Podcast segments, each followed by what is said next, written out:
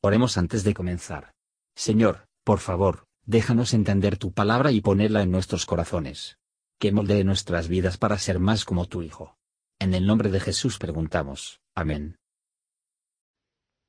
Capítulo 19 Y dieron aviso a Joab, He aquí el rey llora y hace duelo por Absalom. Y volvióse aquel día la victoria en luto para todo el pueblo, porque oyó decir el pueblo aquel día que el rey tenía dolor por su hijo. Entróse el pueblo aquel día en la ciudad escondidamente, como suele entrar a escondidas el pueblo avergonzado que ha huido de la batalla. Mas el rey, cubierto el rostro, clamaba en alta voz, Hijo mío Absalom, Absalom, hijo mío, hijo mío. Y entrando Joab en casa al rey, díjole, Hoy has avergonzado el rostro de todos tus siervos, que han hoy librado tu vida, y la vida de tus hijos y de tus hijas, y la vida de tus mujeres, y la vida de tus concubinas, amando a los que te aborrecen, y aborreciendo a los que te aman. Porque hoy has declarado que nada te importan tus príncipes y siervos, pues hoy hecho de ver que si Absalón viviera, bien que nosotros todos estuviéramos hoy muertos, entonces te contentaras. Levántate pues ahora y sal fuera y halaga a tus siervos, porque juro por Jehová que si no sales, ni aun uno quede contigo esta noche y de esto te pesará más que de todos los males que te han sobrevenido desde tu mocedad hasta ahora. Entonces se levantó el rey y sentóse a la puerta, y fue declarado a todo el pueblo diciendo, He aquí el rey está sentado a la puerta. Y vino todo el pueblo delante del rey, mas Israel había huido, cada uno a sus estancias.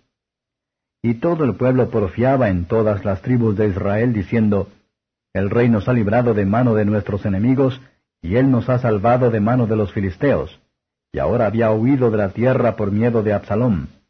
Y Absalom, a quien habíamos ungido sobre nosotros, es muerto en la batalla. ¿Por qué pues os estáis ahora quedos en orden a hacer volver al rey? Y el rey David envió a Sadoc y a Abiatar sacerdotes diciendo, Hablad a los ancianos de Judá y decidles, ¿por qué seréis vosotros los postreros en volver el rey a su casa, ya que la palabra de todo Israel ha venido al rey de volverle a su casa. Vosotros sois mis hermanos, mis huesos y mi carne sois. ¿Por qué pues seréis vosotros los postreros en volver al rey?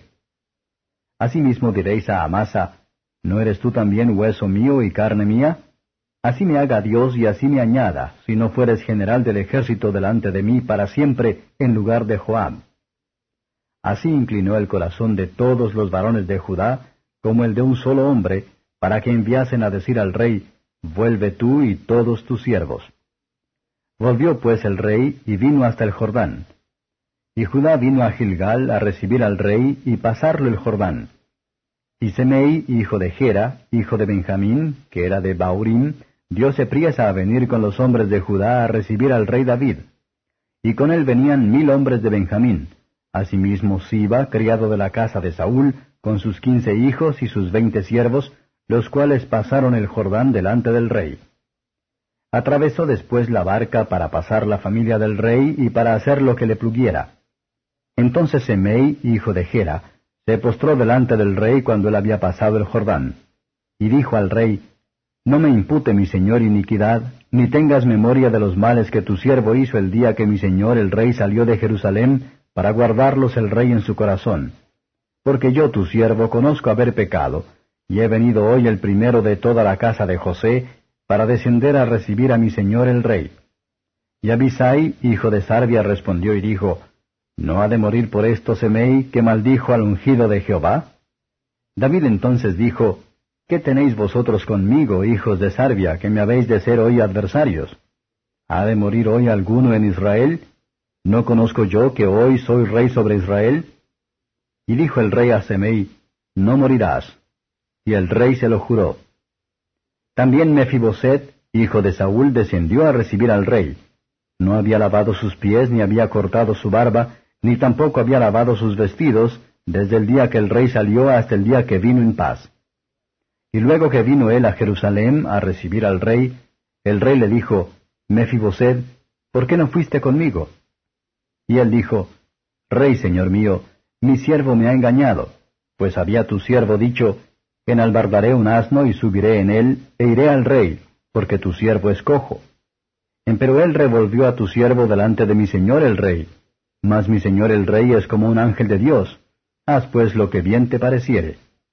Porque toda la casa de mi padre era digna de muerte delante de mi señor el rey, y tú pusiste a tu siervo entre los convidados de tu mesa. ¿Qué derecho pues tengo aún para quejarme más contra el rey? Y el rey le dijo, ¿Para qué hablas más palabras? Yo he determinado que tú y Siba partáis las tierras. Y Mefiboset dijo al rey, y aún tómelas él todas, pues que mi señor el rey ha vuelto en paz a su casa. También Barzilai Galaadita descendió de Rogelim, y pasó el Jordán con el rey para acompañarle de la otra parte del Jordán. Y era Barzilai muy viejo, de ochenta años, el cual había dado provisión al rey cuando estaba en Maanaim, porque era hombre muy rico. Y el rey dijo a Barzilai, Pasa conmigo, y yo te daré de comer conmigo en Jerusalén. Mas Barzilai dijo al rey, ¿Cuántos son los días del tiempo de mi vida para que yo suba con el rey a Jerusalén? Yo soy hoy día de edad de ochenta años, que ya no haré diferencia entre lo bueno y lo malo. ¿Tomará gusto ahora tu siervo en lo que comiere o bebiere? ¿Oiré más la voz de los cantores y de las cantoras? ¿Para qué pues sería aún tu siervo molesto a mi señor el rey? Pasará tu siervo un poco el Jordán con el rey, ¿Por qué me ha de dar el rey tan grande recompensa? Yo te ruego que dejes volver a tu siervo y que muera en mi ciudad, junto al sepulcro de mi padre y de mi madre. He aquí tu siervo Chimán, que pase él con mi señor el rey, y hazle lo que bien te pareciere. Y el rey dijo, Pues pase conmigo Chimán, y yo haré con él como bien te parezca, y todo lo que tú pidieres de mí, yo lo haré. Y todo el pueblo pasó el Jordán, y luego que el rey hubo también pasado, el rey besó a Barzilai y bendíjolo, y él se volvió a su casa. El rey entonces pasó a Gilgal, y con él pasó Chimam, y todo el pueblo de Judá, con la mitad del pueblo de Israel, pasaron al rey. Y he aquí todos los varones de Israel vinieron al rey y le dijeron, ¿Por qué los hombres de Judá, nuestros hermanos, te han llevado, y han hecho pasar el Jordán al rey y a su familia, y a todos los varones de David con él? Y todos los varones de Judá respondieron a todos los de Israel, porque el rey es nuestro pariente. Mas, ¿por qué os enojáis vosotros de eso? ¿Hemos nosotros comido algo del rey? ¿Hemos recibido de él algún don? Entonces respondieron los varones de Israel y dijeron a los de Judá, Nosotros tenemos en el rey diez partes, y en el mismo David más que vosotros. ¿Por qué pues nos habéis tenido en poco? ¿No hablamos nosotros primero en volver a nuestro rey? Y el razonamiento de los varones de Judá fue más fuerte que el de los varones de Israel. Comentario de Matthew Henry II Samuel capítulo 19, versos 1 a 8. Continuar lamentarán tan malo como un hijo Absalón, fue muy imprudente, y muy indigno. Joab censura a David, pero no con el debido respeto y deferencia a su soberano. Un caso simple puede ser bastante, suplicó a los que por encima de nosotros, y puede ser reprendido por lo que hacen mal, pero no debe estar con rudeza e insolencia. Sin embargo, David tomó la reprensión y el consejo, con prudencia y con suavidad. Oportuna dando paso. Por lo general evita los efectos nocivos de las medidas equivocadas, versos 9 a 15. Providencia de Dios, por las persuasiones de los sacerdotes y el interés de Amasa, llevó a la gente a resolver el recuerdo del rey. David no se agita hasta que recibió esta invitación. Nuestro Señor Jesús gobernará en los que le invitan al trono en sus corazones, y no hasta que se le invita. La primera vez que se inclina el corazón, y lo hace voluntariamente en el día de su poder, entonces las reglas en medio de sus enemigos. Salmos 110 versos 2 y 3, versos 16 a 23. Los que ahora ligero y abusar del Hijo de David, le espera para hacer su paz cuando venga en su gloria, pero será demasiado tarde. Simei no perdió el tiempo. Su abuso había sido personal, y con la sensación habitual derecho de los hombres de bien, David podría más fácilmente perdonar, versos 24 a 30. David recuerda el decomiso de los bienes de Mefiboset, y expresó su alegría por el retorno del rey. Un buen hombre lleva alegremente sus propias pérdidas. Mientras que ve a Israel en paz, y el hijo de David exaltado, versos 31 a 39. Barzilai pensaba que había hecho a sí mismo honor en hacer rey a cualquier servicio.